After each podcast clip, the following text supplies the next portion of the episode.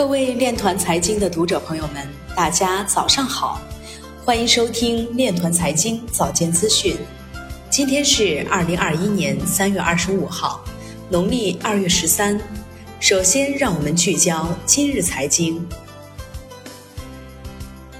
俄罗斯金融监督机构正密切监视比特币兑现交易。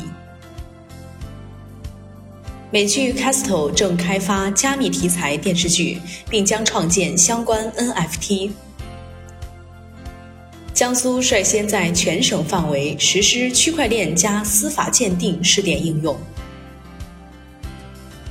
数字人民币试点提速，北京地区银行已开放。中心化交易所比特币流出量环比增加百分之五十四点七。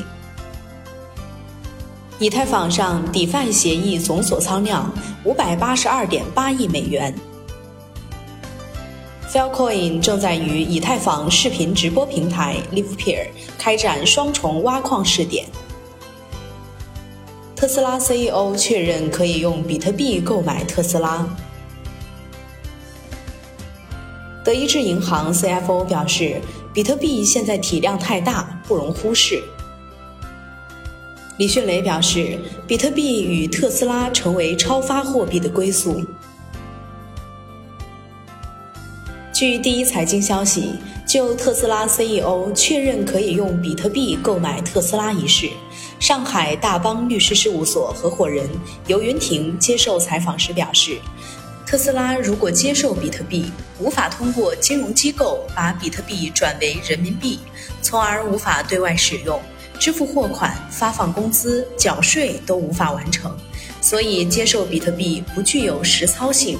如果金融机构为他们提供比特币结算服务，将受到反洗钱法的处罚。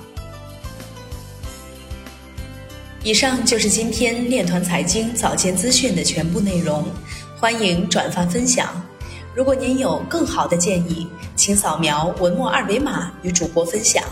感谢您的关注与支持，祝您生活愉快，我们明天再见。